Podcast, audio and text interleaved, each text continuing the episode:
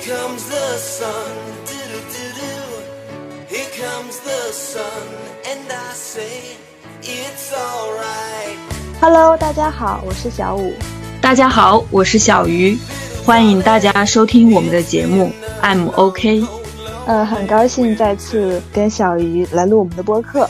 那本期的主题是没有主题，因为我们这一期没有刻意的去寻找主题，我们想把自己在过年期间一直到现在发生的一些事情，然后彼此聊一聊，分享一下，看我们能不能在这个聊的过程中碰撞出一些新的火花，顺而去找到我们本期的主题。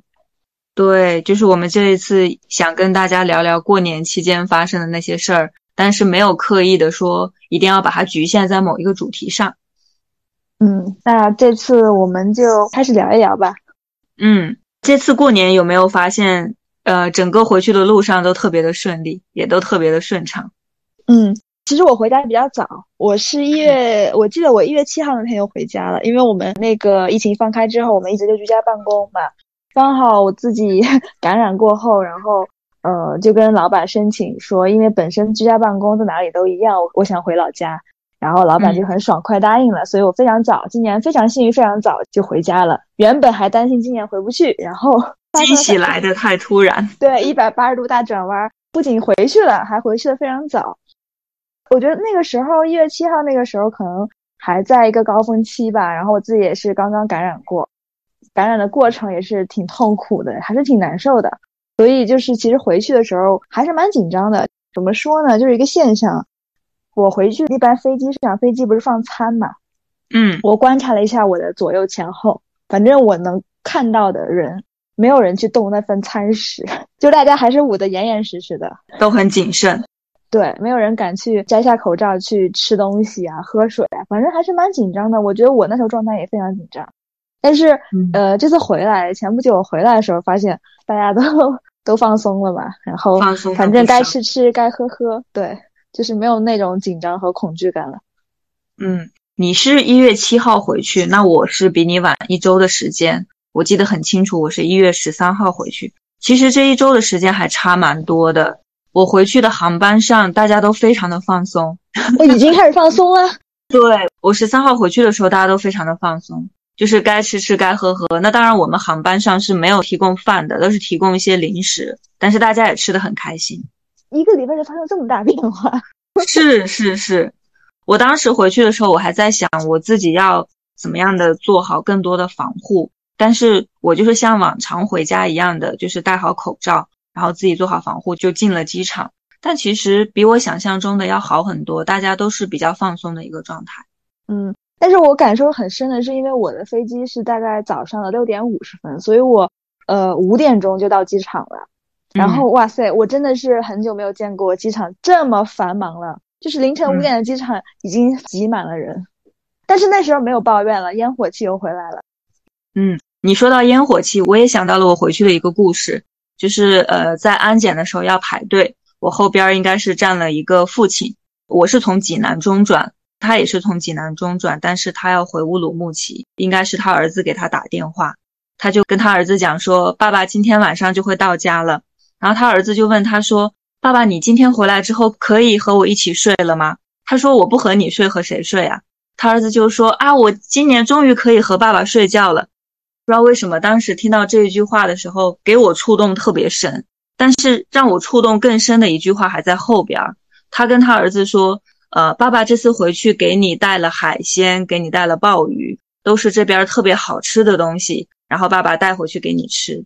嗯，你刚刚说到人间烟火气，我觉得听到这样一个对话，那时候的我真的非常的感动。哦，我现在都觉得非常感动。我现在觉得我的心被融化了，真的是非常好。就还有一个就是回去了以后，大概年前的一周吧，是一月十四号那个周末，然后我跟我父母还有我男朋友，我们一起去西安玩了。然后，呃，那个时候西安就是人已经多起来了，但是不像我们过年这一周人那么多，但是人已经非常多了。然后我们住的那个酒店，它的早餐还是非常好的，但是就是突然人非常多，然后有很多客人就没有办法及时的去用餐，只能在外面等，或者是他找不到一个合适的位置。然后就有一位住客吧，他进去的时候，那个服务员就跟他说：“先生，不好意思，现在人比较多，然后没有合适的位置，您要么稍等一下，要么在门口那个桌子上凑合用餐一下，可以吗？”那位先生就直接说：“哦，没有关系，人这么多，挺好的，挺好的。”然后说烟火气回来了。哇，是。对，你知道，像以前我们很烦躁，人很多很多的时候非常烦躁啊，怎么这么多人没有位置就很暴躁。但大家的第一反应都是没有抱怨，反而说挺好的，挺好的，烟火气回来了，就是都是这样的一个感觉。嗯嗯，就很喜欢这样的一个氛围感。嗯，对。说到这个烟火气，其实也是随着确实的放开，然后这种烟火气感觉越来越浓厚。因为我每次回家的时候，我的飞机都要在济南经停，然后这次经停的时候，前几年因为疫情，所以我们经停的时候是不会下飞机的，都是在飞机上等候。今年可以下飞机了，就是我坐在那儿的时候，我在想，天呐，我距离我上一次坐在这个机场，竟然已经是三年的时间了。就那一刻，我是非常感慨的。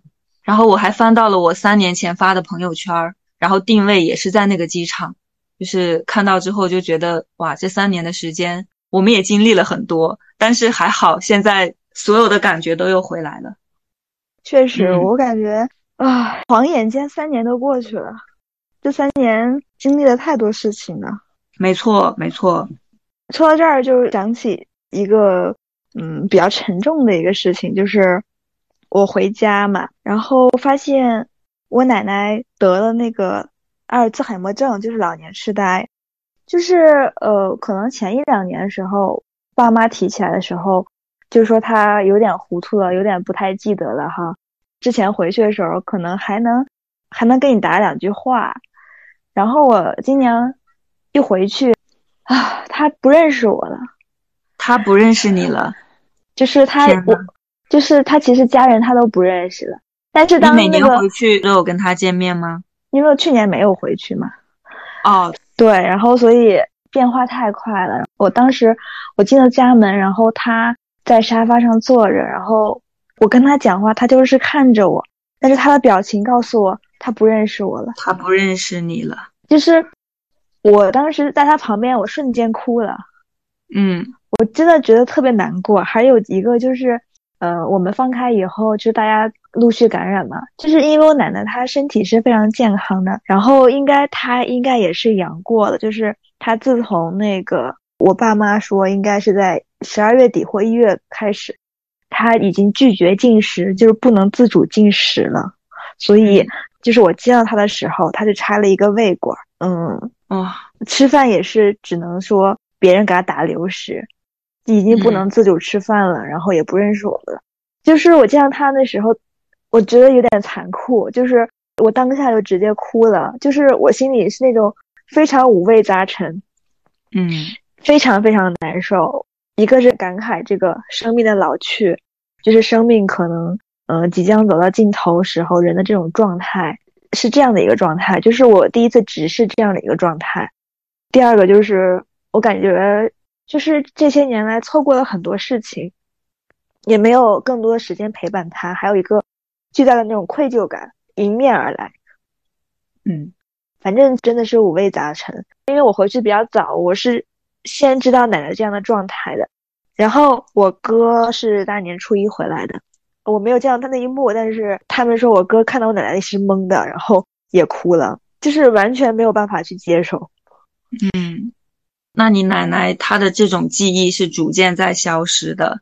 嗯，她现在就是记得小时候的一些事情吧，就是可能，嗯，这样的一个病症就是记得她久远的事情，近期的就不太记得了。她有时候会喊一些名字。喊我叔叔的名字，我叔在他面前，他不知道那是我叔叔，但他会喊一些名字，嗯，还会喊他的妈妈。哎呀，就是哇，好难受啊！对，其实那个时候录第二期播客的时候，不是我已经在家里了吗？其实那个时候我其实是分享欲极强的，我特别想跟你聊这个事儿，但是因为上一期我们的主题不是这个，然后我就没有再说多余的话了。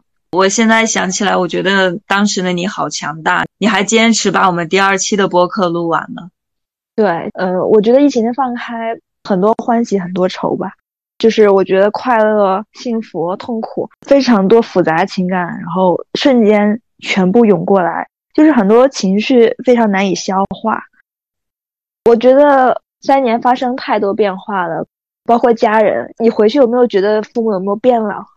有，你知道我在准备今天晚上我们录制的这个过程当中，我大脑大概过了一下。其实你刚刚说到回去看老人，跟自己父母，这个也是我有记录在我本子上，晚上特别想聊的一个点。对，呃，我们家人是请了一个保姆，平时照顾奶奶的起居嘛，因为我叔叔还有我父母，就是平时都是有工作的。然后，所以就是有一个保姆会每天陪他二十四小时在一起。刚好那个过年，人家也要回去陪自己的家人嘛，所以在这段期间，就是我爸、我大伯还有我叔叔，就他们每天在一起，然后照顾奶奶。虽然说是轮流照顾，但是他们他们每天都是在一起的。就是虽然说可能排了班儿一样的，今天是我照顾，明天是你照顾，但是他们这段期间三个人每天都在一起。然后其实我还蛮感慨的，突然之间很羡慕，就是有兄弟姐妹的这样的一个生活。像你还有弟弟，像我都是独生女了，所以你以后要至少生俩，那是另一个话题。怎么说呢？就是，嗯，每天他们几个在一起照顾奶奶，然后我觉得这也是唯一的机会，让他们这样近距离的和自己的母亲相处。母亲是对，然后近距离的彼此生活在一起，包括他们几个兄弟在一起也是这样子的。他们说他每天在一起吃饭，然后聊很多很多，嗯，曾经的事情，所以就感觉真的是时光，时光过得很快。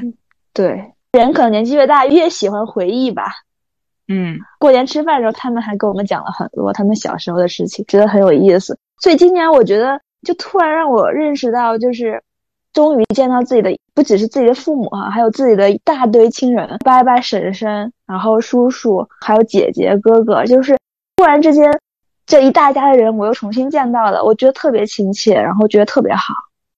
其实通过这个事情，我们真的都还是要珍惜当下。比如说，如果没有中间发生的这三年，我们会觉得理所应当，好像每一年到了过年的时候，大家就是这个样子。但是三年之后会发现，哇，没有想到再坐在一起是三年的时间。是的，像我的话，今年我也是。第一次回去看了我的奶奶和姥姥，真的至少三年没有见。给我感触最深的是我的姥姥，因为我小的时候跟她走的比较近一些。我姥姥是从年轻的时候她的腿就不太利索，所以她大概七十岁左右的时候，其实她走路就不是那么的方便了。但是三年没有见她，这一次我见她，她竟然只能卧在床上，不能动了。就是她以前是很将就的，还是可以走路的，但是现在的他是躺在床上都没有办法坐起来的。我也是一进去房间的那一瞬间，哇！因为我姥姥她一直都希望我回去见她，她都觉得如果不再见她，可能她就见不到我了。所以我一进去的时候，她就她躺在那儿，就是很费劲的要把她的手抬起来，然后要拉我的那个瞬间，我真的好难受啊。因为人一直在卧床，所以他其实是很瘦的。他的胳膊腕现在是非常的瘦。我们俩认识，就是你应该知道我的胳膊也没有很粗，我觉得他的胳膊可能都没有我的二分之一。然后就是看着这样一个老人在你的面前，这种情绪真的不知道要怎么说，然后这种心情也不知道要怎么描述。我就是觉得，天呐，我姥姥竟然现在已经这么老了，以前还可以坐在那儿跟我们聊很久的天。但是现在他没有办法，他可能全程更多的是听我们在说什么，然后他的耳朵也不太好使，有的时候我们说的话他也听不太清楚，他要很大声的在问我们你们说了什么，就是那种特别迫切的想要跟你拉近距离，但是因为自己的身体受限，自己的耳朵受限，好像又很无力，就是那种无力的感觉。对，就我前不久听了随机波动的。他们的新一期嘛，他们也是在讲他们过年回去以后的发生的一些事情，然后觉得爸妈、父母都老了。他们里面提到一个观点，就是说在老龄化社会，长寿还是一种福气嘛。其实听那一期的时候，我就非常快的联想到了像我奶奶现在的一个生活状态，因为她就是真的是也没有意识了，谁也不认识，然后嗯无法自理，然后甚至不能吃东西，她的生命就是靠着给她注入的流食。然后维持，嗯，我不知道该怎么说，就是我妈当时问了我一个问题，她说到这样的一个程度，然后就是没有质量的生活有意义吗？其实这个话是灵魂拷问，我无法回答，我相信她也无法回答，我相信大部分人都没有办法去回答这个问题。都无法回答。是的，有的时候我的舅舅们啊，或者是我的姨姨们，包括我的父母，他们也会讲说，像姥姥这样一个状态，其实对他来说真的是很痛苦的，就是天天躺在那儿，哪儿都不能去，哪儿都不能动，就是对他来说真的有意义吗？其实他们也会发出这样的问题。对，但是这个问题没有办法回答，这个没有办法回答。是的，只能说。可能每个人有每个人不同的想法，所以刚刚我们都说到发现家里面的老人老了，然后我就顺带着看了一眼我妈，然后我那一刻我是第一次，我真的是第一次感觉到哇，我从来好像没有这么仔细的观察过他，我发现他脸上这一年也是多了很多的皱纹，我是第一次感觉到说哇，原来我妈也老了，哎，那种心情其实挺说不上来的。我觉得，呃，我们回到家跟家人的互动，跟家人的生活过程中，都发现平时不会注意的点。然后第二个就是我们更加珍惜和家人的这样的一个相处。没错，你们过年的时候吃的喝的方面会跟平时有什么不一样吗？其实也还好，嗯，就是其实现在的生活，大家平时想要吃什么喝什么，其实都不会有太大的区别。但是我们家一直都是那种。过年的时候啊，一定要摆满一桌子。基本上啊，除了没有鸭子哈，因为我们确实是不爱吃鸭子。就除了没有鸭子，感觉你可以叫得上来的什么鸡鱼、什么牛羊，所有的肉一定都是要备齐的。我就跟我爸妈说，其实没有必要。每次你买这么多，人家都还说初一吃的很丰盛，然后剩下的时间都在吃剩饭。我说何必呢？但是父母就觉得这样是一个过年的氛围。他们就很需要这样的氛围，嗯，是的，而且好像就是说每家都有不同颜色的灯，然后每家都张灯结彩的，然后从外面拍出来的是五颜六色的窗户，这个好像只有是是咱们山西特色，是，不是还上了热搜吗？对，我第一次知道，我也是第一次知道，我是看到新闻之后，我发现说哦，原来这是山西的特色。当后边我不是过年也发了一个朋友圈嘛？然后我发现了，我拍的这个图片好像确实跟跟这个是一样的，还真的很像。对，我也发了一个朋友圈，然后底下有那个朋友们回复说：“哇，好漂亮呀！”然后我说：“你们那地方真的没有吗？”原来真的确认了，这个真的是山西特色。哎，我们说到发朋友圈，其实我以前是那种。像过年啊，我也不爱发朋友圈，我会刷别人的朋友圈，给别人点赞和评论，但是我自己是不爱发这种新年快乐啊，或者是祈福啊之类的啊。比如说大家初五的时候都喜欢接财神，就之类的一些朋友圈，我以前是不发的。但是我发现我今年变了，我除夕晚上的时候就看到大家放烟花，然后我就会拍了之后录一个小视频。然后把它做成朋友圈发出去。大年初一的时候，我还会发一个朋友圈，祝大家新年快乐。然后后面我也有发了一个朋友圈，就是我发现我竟然今年的自己愿意去相信说发朋友圈去更多的表达自己，然后接受别人祝福的同时，也在祈愿说可以给自己更多的好运。我觉得今年这个点也是我很大的不同。就是我倒不是这么想，但是我平时过年也不会发朋友圈，然后今年我就是觉得开心，然后过年呃三年三十晚上也刷朋友圈，然后看大家都非常开心。我看到就是刚好我带着我男朋友看那个呃就是我们楼外面嘛，说哇你看好漂亮五颜六色的，我就觉得特别开心，特别快乐，然后我也想把我这份快乐传递出去，所以我对，所以我也 发了一个朋友圈，就是发了那个楼的图片，是有印象有印象。春节期间，你们有去看电影吗？呃，没有，没有。我还在那边，呃，就是犹豫了很久，春节期间要不要去。但是看到我们家人都特别有兴趣，然后就去了。然后我坐在电影院的那一瞬间，我就想说，哇，我们已经有三个春节没有坐在一起看电影了。所以又绕回那个朋友圈的话题。对，我看到了。看完之后，赶紧出来发了一个朋友圈。就在以前觉得是。呃，很平常的一些事情，但是在今年的春节就变得尤为的可贵。就特别的珍惜。我就说我今年看到你朋友圈，我说哇，出镜率怎么这么高？因为你平时很少发朋友圈。对对对，就今年过年回去，就是自己很想发。是，就说完过年，然后我们节后不是回来上班了嘛？我们终于见到了。应该我们有多久没见了？还有我们还有其他朋友。哦，应该有三个月吧。对我们觉得很疯狂。我们回到厦门之后，我们一个礼拜见了三次。没错，认识这么久以来是最密集的一次见面。最密集一次见面，就是真的，就是一个礼拜见了三次，然后竟然还选在周一晚上。我觉得一般周一晚上是最不可能见面的，因为不想出门的。对，因为我觉得周一很累，过完周末以后，周一上班非常累，然后我需要休息。但是我们既然在周一，周一看电影是那天吗？是周一吗？呃，对，我们周一大家跟朋友们见的面，然后居然 还去看了《流浪地球二》，看到十点半。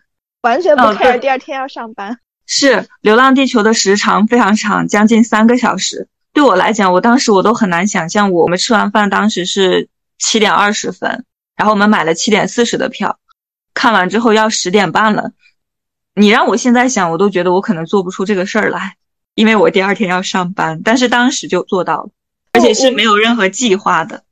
对，我就说想起了这个，就当时下午嘛，我就说。哎，晚上吃饭不？约一下大家，大家说都 OK 啊。然后我说那择日不如撞日，就吃吧。吃饭完以后好像还早，然后另一个朋友就是说我们出去电影来了是吧？然后我就说我没有看《流浪地球》，然后你们说都没有看，他就查了一下电影票，他说哎，七点四的电影，要不 择日不撞日？然后我们就很疯狂的直接安排了。然后而且刚好电影院就在我们吃饭的隔壁，出门左转就到了。对。真的挺好的。我们第二次见面，然后吃完饭以后也是时间还早。说起来，那个朋友他的新房交房了以后，我们都没有去参观过。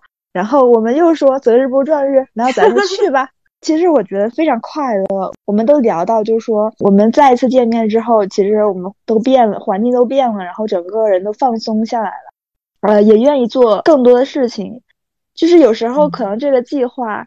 如果放在平时工作日晚上，谁那么疯狂看电影看到十点半，或者是大晚上的去别人新家去转悠？这种在以前根本就不会发生啊，尤其是在你身上。大家应该听过我们前两期播客的，也会知道我们的小五主播是做计划出身的。对他来讲，择日不如撞日，那基本是不可能的事情。他一定要提前把很多事情安排好。我这次很享受，嗯，感受到了择日不如撞日的刚刚好。原来很多事情也不需要那样的去计划。对，就是这个点，就是让我，呃，刚好在我们发生完这个事情之后，我就听到了一期播客，就是我跟你分享的，是那个得意忘形它的六十期，主播跟学霸猫老师他们一起聊那个主题叫做“感受生命和合一与爱的扩张”这个主题嘛。嗯，然后里边他们就分享到，呃，一个点，就刚好我觉得非常非常有共鸣。就是说，不要去刻意的去控制生活。你人在不安的情况下，就非常容易让人有控制欲，就想去控制它。所以，其实我联想到我自己，有没有觉得，其实，嗯，上周六我们去见面的时候，我一直在有点生气，抱怨说那个朋友他都没有安排好啊，为什么 说下午我们要去见面玩，然后他一直搞到晚上我们才见，然后就破坏了一个计划。这样就让我想到，其实我平时就是有点那种怎么说？工作病吗？这叫什么？这个词儿叫大概理解成工作病吧。对，就是因为平时可能工作跟这种计划就是一步一步这种相关，所以我平时在跟他们见面出行的时候，我一定会安排的非常好，就是我一定要知道说几点在哪要干什么，然后不可以排队，然后一定要提前多久去安排，不能有浪费时间。有没有觉得我就有点？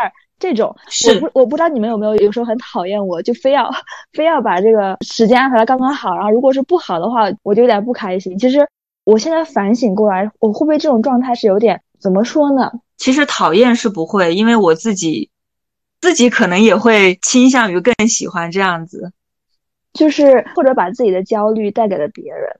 其实我有反思，就是那天下午那天说大概三点钟见面，早点去公园，我们要去野餐嘛。结果就是一直等不到电话，然后他一直没有完成他上一个安排，我们等到五点钟才见面，就导致那个行程直接就没有掉。然后我一上车，我还在吐槽他。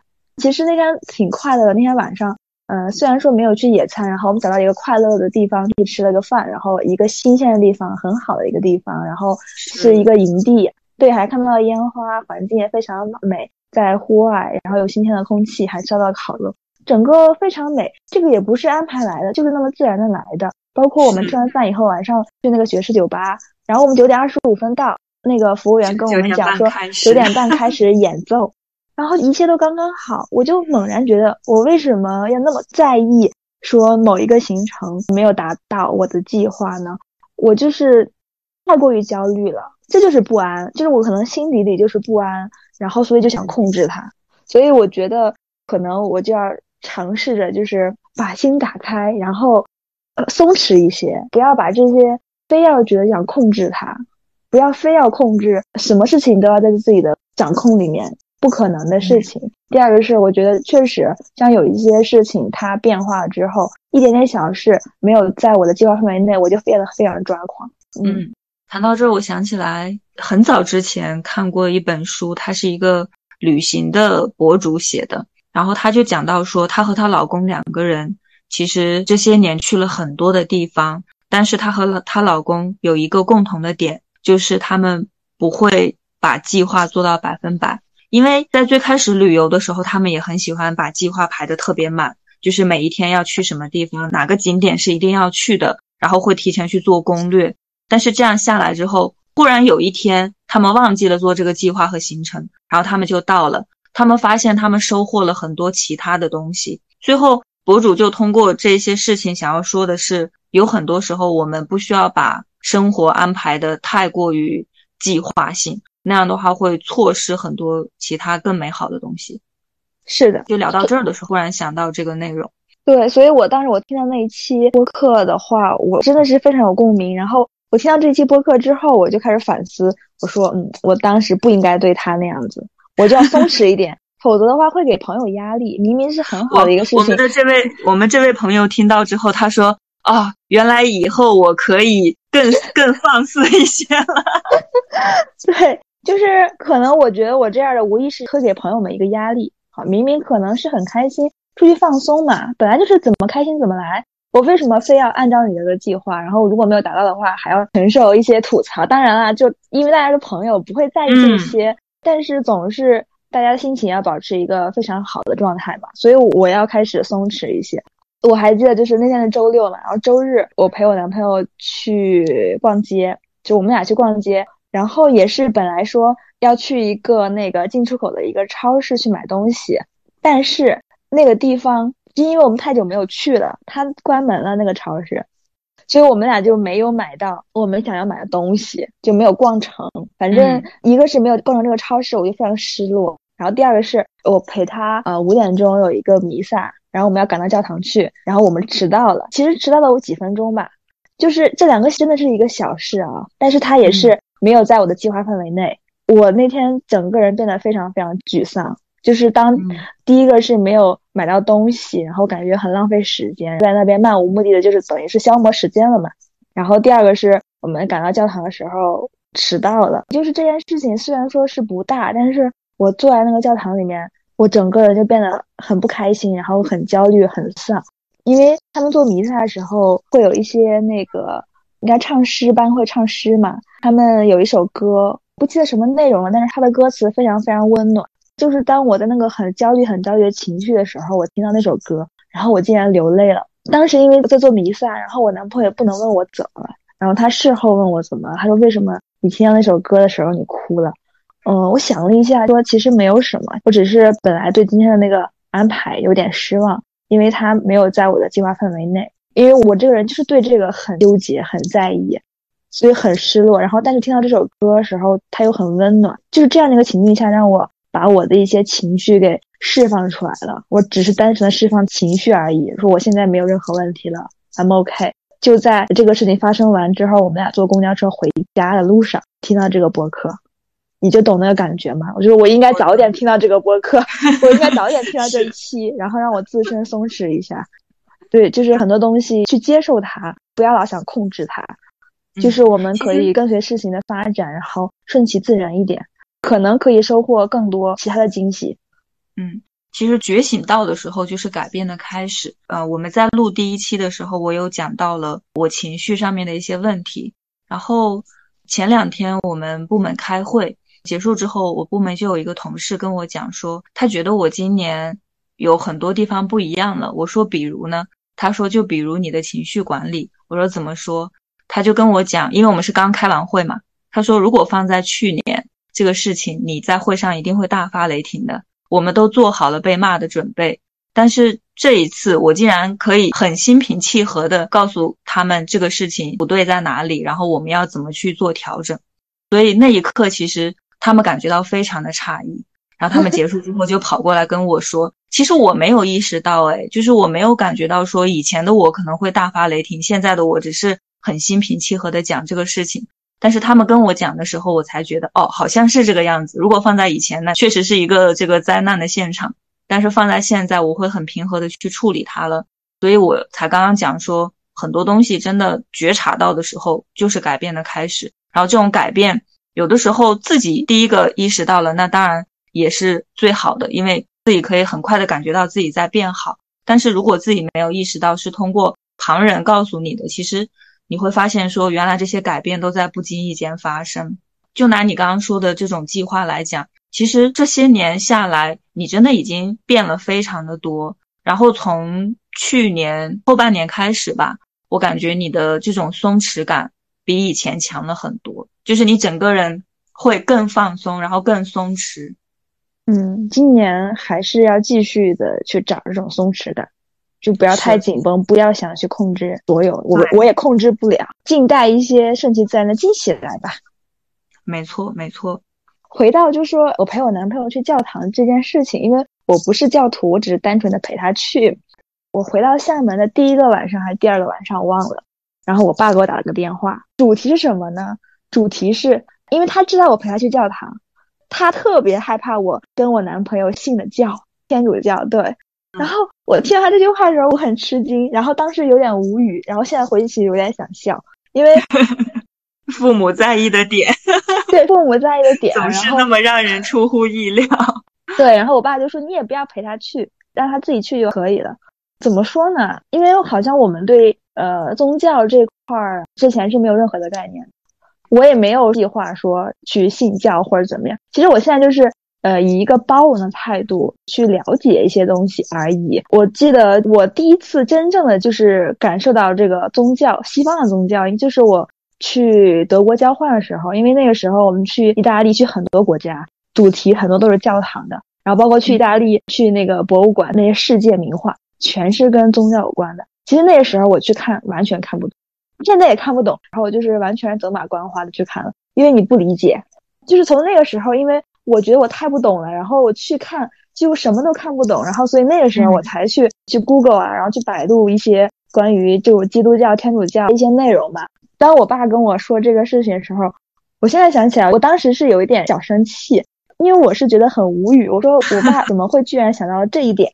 嗯，我觉得其实大可不用担心，我觉得跟着心走就可以了。对，对，我觉得我们对于各种文化，包括宗教也好，文化也好。甚至是各种观点也好，都要保持一个开放和包容的状态。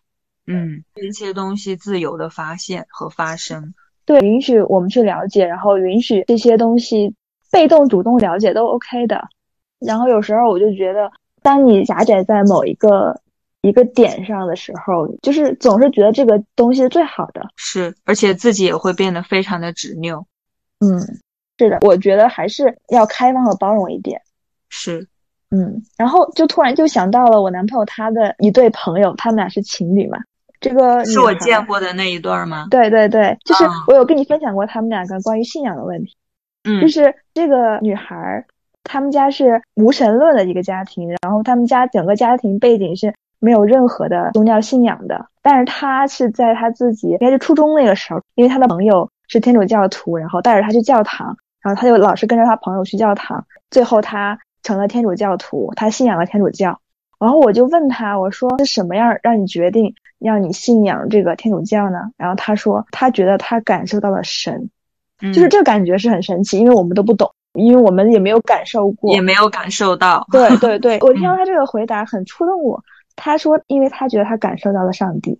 她男朋友是什么样的一个情况呢？她男朋友出生一个天主教家庭，所有人都是天主教，然后就她不是。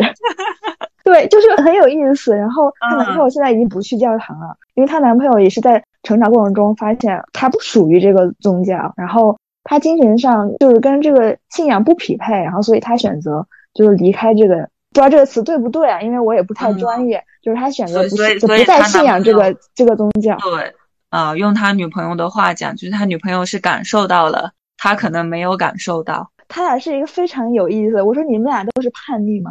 然后就是你们俩是在离开彼此家庭叛逆路上遇到了对方吗？确实是很有意思，他们这个也是非常的奇妙，对，非常非常奇妙。所以有时候我觉得，可能我们为什么要见一些不同的人，就是会发现很多，应该说每个人的经历会让你的选择产生一个非常不同的变化。是，嗯，啊，如果我爸能听到我的播客的话，我真的想告诉他大可放心，给我们一些。就怎么说呢？就是接受的权利。对对对，让我们可以去自由的去接受，然后自己去真的用心去寻找一些属于自己的东西吧。嗯，就是来这一期播客的时候，他会觉得啊，原来这一切 要发生也会发生，反正他说不说也没那么重要。我觉得我们就顺其自然，顺其自然吧。我觉得是这样子的一个，我没有办法去回答他这个问题，我也没有办法去答应他。是。这种东西就像刚刚那一对情侣一样，他出生在都是天主教的家庭里，谁会想到他就感受不到呢？另外一个家庭完全都没有，谁又能想到他的孩子反而感受到了？这种东西都不可言说。对，所以我们还是要有一个开放跟包容的态度就可以了，接纳这个世界上所有的一切。是。小五应该是这周有开始正式的上班了吧？呃，其实我一直在上班，所以你知道我为什么问了一个正式的上班？你应该要秒懂。我一直是居家办公的，然后我这周一开始就回到公司去上班了嘛。感觉爽吗？嗯，我给你讲一下，我现在觉得很好笑，就是礼拜一回公司上班了，然后礼拜日的晚上我就睡不着觉了，礼拜日的晚上我就开始收拾我的书包，就跟上学一样，准备自己的东西。然后我首先记得一定要把电脑带着。我在想，如果我忘记带电脑，那不是太好笑了。我第一件事情就是把我的电脑跟我的鼠标放进我的书包里，放了一些啊用品啊，还有一些小零食都放书包里放好了，然后心满意足的放在那个门口，就生怕自己忘记。我特别害怕自己忘记带电脑，然后甚至忘记带。真的好像小学生开学哈。对，然后放那，然后晚上睡觉，大概快十一点钟了，然后我就一直一直睡不着。我男朋友问我说：“你怎么还不睡觉？”然后我说我焦虑，他说你不是一直在上班吗？你有什么可焦虑的？你怎么就跟小孩子要上学一样那种感觉？他说你去睡觉吧，他明天没有人欺负你。然后他刚说完这一句话，我猛然的想起来，哎呀，我的工牌呢？我没有放我的工牌，我找不到我的工牌，然后我就赶紧冲出客厅，然后去找我的工牌，在那个我平时挂我那个工牌的地方没有发现它，然后书包里反正翻箱倒柜的找。找了好久，然后越找越生气，越找越焦虑。大晚上十一点多，死活找不到我的工牌。我说天呐天呐，完了！我说我的工牌如果丢了的话，明天还不会被人笑掉大牙，连公司门都进不去。然后我就又气又好笑，然后一直在找，越找越恼火。我男朋友就发现找了很久，我怎么还在外面找？他出来就帮我说：“你冷静冷静，再回想一下，你放在哪里了。”我说我不知道，然后我当时真的很焦虑。最后我在呃另一个房间的柜子里发现了它，放进了书包里。我男朋友说这下安心了吧，可以睡觉了吧？就我那个状态，你知道吗？真的就跟以前上学一样的感觉。可以想象一下那个状态，我还觉得蛮好笑的。第二天早上周一上班嘛，我大概提前了几分钟到，因为等班车到达那个等班车的地点，班车都已经开到我面前了，我没有认出那是我的班车，因为我的班车换了。还换了个颜色，嗯，然后幸亏我认出了跟我同站一个同事，他上车了，我赶紧跟着他上车，要不然可能我会在就错过了班车。就我觉得整个第一天我都是懵的状态，就是明明居家办公，然后我也在天天干活，也很累，但是为什么就是回到办公室以后，然后我感觉我自己就跟没上过班一样，感觉自己休了很长时间假一样，但其实并不是。哎，你有没有发现就是？以前我们都在上班的时候，我们会讲工作与生活的平衡，但是现在这句话放在你身上，我觉得都不适用了。经过这段时间的居家办公，我觉得你现在已经做到了工作与生活的融合。这个状态是不是我要的？就是我还是希望工作和生活能分开，千万不要融合。我今天是看了一个就是关于人才发展趋势的报告，然后他就讲到了呃居家办公的这批人，然后返岗之后的一些表现，就是跟你真的是很像，就是大家都是各种焦虑，然后到了公司之后也是，就是好像。放了一个寒假，然后需要去适应那个开学的过程是一样的。就讲到，如果说未来这种居家办公会继续持续的话，那以往人们所讲的工作与生活的平衡，就会变成工作与生活的融合了。千万不要融合居家办公，我感觉就是有时候生活跟工作界限没有了。如果在公司的话，你就关电脑了；但是在家里，你还会一直在不停的处理事情，然后就没有那个界限感。有时候可能在家可能强迫自己，OK，就到这里了，可以合上电脑，然后明天再干吧。反而说回到公司才会有一种啊，可以关电脑，真的是 叫做下班哈，真的叫做下班。嗯，所以我觉得可以居家办公，一周一天两天这样，但是还是不要长期的，这样真的受不了。哎，那你们接下来这个还会持续吗？还是说暂时取消？我们会恢复到曾经嘛？嗯，对，一周一到两天的居家办公。嗯。我觉得对于我来说，那一天的居家办公就是最大的意义在于我可以多睡一个小时。这个话可以被你老板听到吗？哦，可以。对呀，反正你你把在班车上睡觉的时间移到了在自己的床上睡觉。没有，我应该说，我把在班车上听播客的时间转移到了在自己床上睡觉。用来了睡觉。是。就是回到我们刚刚聊的过年嘛。其实你给我分享你跟你男朋友在打麻将这个的时候，我还蛮感兴趣的。你是怎么教会他打麻将的？我怎么教他打麻将的？嗯，我就是在网上找那个公式嘛，然后 首先把那个麻将打开，然后告诉他这个花色，不同的花色，然后一条、二条，然后一筒、二筒，然后从一到九，还有字儿的嘛哈，告诉他花色要认识，然后给他找那个公式嘛，万能公式告诉他，然后就带他我开始打了。嗯，然后我发现我们俩刚开始就是我带他打，后来就是我让他自己去打，我俩不能一起玩这个打麻将，因为什么呢？我俩会吵架，因为想出的牌不一样。你俩会打？对，想出的牌不一样，所以就是不能一起玩。然后我记得第一天玩了几个小时，然后晚上，嗯，快睡觉了，然后刚好刷到小红书上面有那个麻将，就让你看一看，到底胡哪张牌，有这样的一个题。我突然发现，哎，怎么我都不知道了？我说这胡哪张啊？我都看不出来，然后我就给他看，这个孩子他竟然看出来了，秒答，他秒答，有潜力。我觉得在他眼里可能就是个数学题。我觉得也是，他已经把你教给他的什么条子、筒子这些都当做了不同的数学的代表符号。是的，然后他去解题。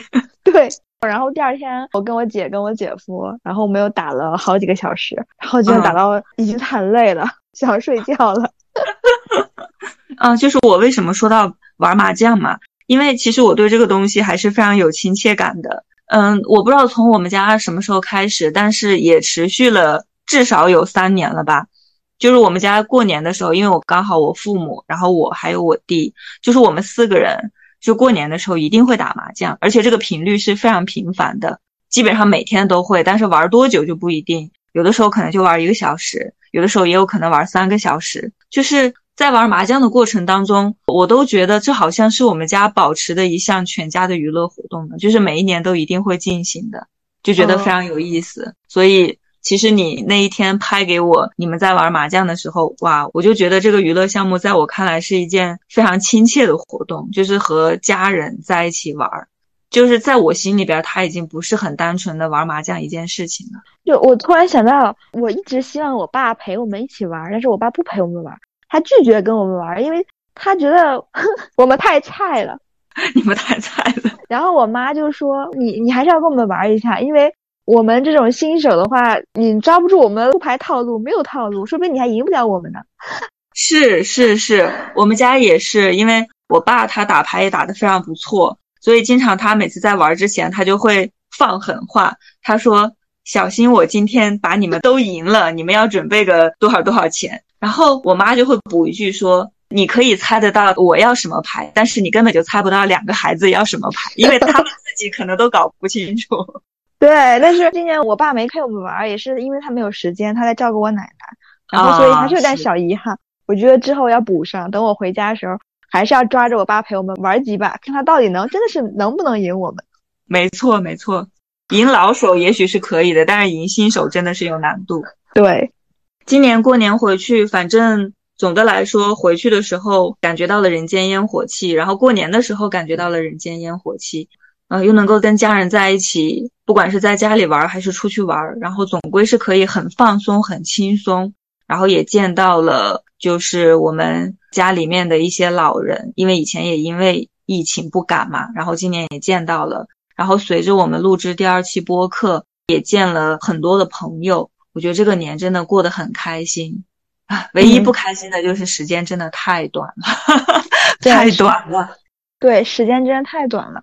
而且你有没有一种感觉，就是嗯，通过过年嘛，因为我们有这么多感受，就是我发现不知道是不是因为我们开始做播客，还是说自从我们重新回归正轨，然后重新放开之后，反正对于我而言，我觉得我应该不能说对世界吧，就是我对呃事物的触觉更加灵敏。当我当我呃经历了一些什么事情，或者我发现一些什么事情的时候，我的思考变得更多了。对这个我是非常认可的啊！我觉得我们越来越心有灵犀了。这个我本来也也是想要说的，就是我觉得播客是一个起点，就是自从决定要去做这件事情的时候，对周边的一些事物，或者是呃发生的一些事情，或者是一些观点，我们触觉都更长了，也更灵敏了，对吧？对，真的是。所以有时候，其实我前两天还在想，我说。也许跟放开，然后我们整个人状态的变化有很大的关系。然后我觉得，反正我觉得我的触角重新长回来了，然后我可以重新的去感受很多事情。比如说去年的话，有一段时间，我觉得我们呃没有把心打开，我们把心跟感知事物的能力，包括这个触角全部都是封闭的，因为可能是一个自我保护的意识，可能有些事情比较痛苦。就跟之前我分享给一些事情，然后你都说你不看了。因为你不想承受这份痛苦，所以我觉得去年可能很多人都是一个处于自我心理防御的一个状态，就是不愿意去感知它，就是人的本能嘛，就是就是保护。对，所以可能放开之后，虽然我们也每个人都经历了一些身体的伤痛啊、病痛，但是对于我们心来说，就是变自由了，变得放开了，所以就是这个触觉又回来了，就是对于我来说，这个触角重新长回来了。没错。所以这是一个非常好的，我非常喜欢。我觉得平时我在路上，然后看到一些东西，或者是看书，或者甚至看电视，会跟我男朋友分享一下我的这些感受。我就觉得，嗯，以前我是从来不会思考这些事情的，现在我会带一些思考的跟他去聊一些，甚至是一些小事。我觉得这是我一个很大的变化，我非常喜欢这样的状态。对，就说到触觉，呃，我们会更愿意去感受。然后我又想到了我自己的一个变化，就是以前我在看到一些东西的时候，不管是好的还是坏的，我可能习惯性的用手机相机把它拍下来，尤其是一些文字，然后我会截屏，然后存在我的相册里。但是你也知道，就是手机里边那么多的照片，你真的轮到你去换一部手机，你可能这些照片都没有看过一遍。所以我从去年开始，就是我到现在，反而就是有一个。大的变化就是我看到一些比较好的东西，不管是书里面的文字也好，或者是走路的时候看到的一些文字也好，我会开始把它也是会拍照，但是我回来之后，我会马上的把它写在电脑的 Word 文稿里。然后我现在在翻过头看，从去年十二月份到现在写的那些文稿的时候，我才发现说，哇，原来自己有记录了很多东西了。但如果说我还只是把它放在手机相册里，我敢保证到现在我是都不会打开看的。又一个心有灵犀的事情，呃，我不是把它写在电脑的 Word 里，我是把它记在手机的 Notes 里，我也是会把它真的用话写下来了。哇塞，哇塞，对，又想到了第二期，你说你原本也认为说我那样子列一下大纲，然后把那段话加进去就可以了，然后我发给你的时候，刚好我就是那么做的，所以就是。太奇妙了，我觉得我们，我觉得我们两人之间这种连接真的太奇妙了，不可思议。就说到记录嘛，嗯刚好上周六去教堂，有一首歌我不是流泪了嘛，然后还有一首嗯歌，我觉得非常触动我，也非常有共鸣，就是非常契合可能目前我们的一个心境。里面有一个很重要的歌词叫 “Go make a difference”，就是去吧，去改变吧，去做出一些不一样的事情吧。我当时看到这个词的时候，应该不能叫做词，应该是他们的经文，还是 anyway。他们一边在唱诗，然后一边我在看着他们的这个暂且叫做词吧，然后我就把它拍下来了。结束之后，我还跟我男朋友说：“我说哇塞，今天的歌真的是非常棒，嗯我非常非常喜欢，我觉得都非常契合我当下的心境，就是嗯去改变吧。因为我们今年的状态不就是要去改变嘛？我们今年的主题，那天我们嗯跟朋友吃饭的时候说，我们今天的主题一个是来一个 spontaneous trip，就是来一个说走就走的旅行。然后很多事情也是要有一个就是顺其自然的一个发展嘛，还有一个就是去改变。对，去改变。就是我们俩今天这一期播客，然后基本上都是毫无准备啊，没有一个中心思想聊天儿，但是我还是有很大收获的。对，就是我们聊的这些话题。当然了，我下午还是有稍微思索了一下我要说什么的，但是我想说，最后我们聊的跟我下午思考的其实并不是一个方向。那你今天思考的另一个方向，我们可以放在第四期博客里面。然后到了第四期录完的时候，发现它还不是一个方向，因为我们开始追求了自由。对，因为我们开始追求自由。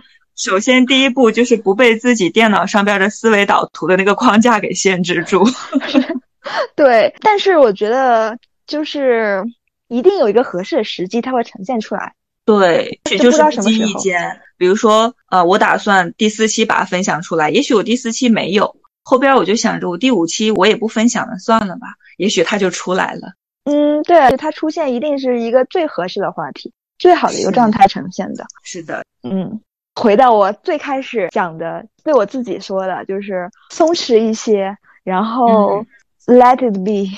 对你说到松弛，我又想到了一个点，就是你记不记得前段时间你跟我讲，就是你觉得我们领导特别有松弛感，你记不记得这个事儿？这是我的领导，很有松弛感。对你，对你说完你的领导之后，你也说了一个，其实你觉得我们这个大领导嘛，说我们的大领导其实也是蛮有松弛感的。嗯我当时其实，在以前的时候，我没有很 get 到松弛感的意思，但自从你说完之后，我真的去认真的观察了一下，我有想过说，如果我的大领导没有这么的有松弛感的话，那是不是很多东西就会不一样了？我会发现，哎，原来我所不认可的那些点，竟然伴随着这种松弛感，它竟然成为了他的优点，而且我现在开始开始欣赏这种松弛感。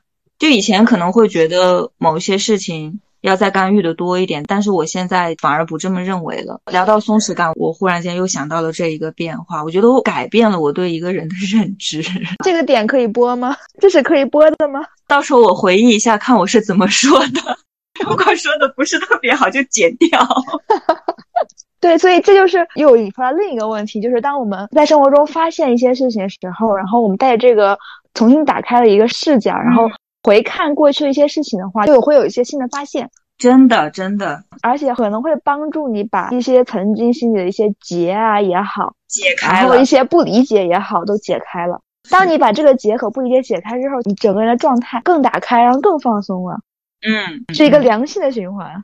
是，就以前自己的认知可能就是那么的窄，然后觉得就总是局限在自己的那个框框里。但是当比如说这件事情里面，当你给我注入了松弛感这三个字的时候，然后我就觉得哇塞，好像真的是这样子。反而我转换了一种态度，然后去看待这个人或者是看待这些事情，感觉完全不一样。所以这是可以说的，没有关系，不用剪了。OK，我们到这里已经聊了很多了。嗯，小鱼，你的总结能力非常强嘛，之前有提过，你要不要总结一下我们这一期的内容？我们后半段一直在聊松弛感，你忽然间让我总结，我就觉得我又紧张了。那咱就不总结了吧，这一次，这次反正吧？对，反正录的时候我们也不知道什么主题嘛，但是我觉得这一期我们聊得蛮开心的，嗯，不知道听众朋友们之后会不会喜欢这一期，但是我觉得我们又聊出了一些新的东西，那我们就延续我们刚开始聊的松弛感，就到这儿吧，就到这儿吧，我们下期见。我们下期见。拜拜，拜拜。Let it be. Whisper words of wisdom, let it be. And when the broken hearted people living in the world agree, there will be an answer, let it be. For though they may be parted, there is still a chance that they will see. There will be an answer, let it be.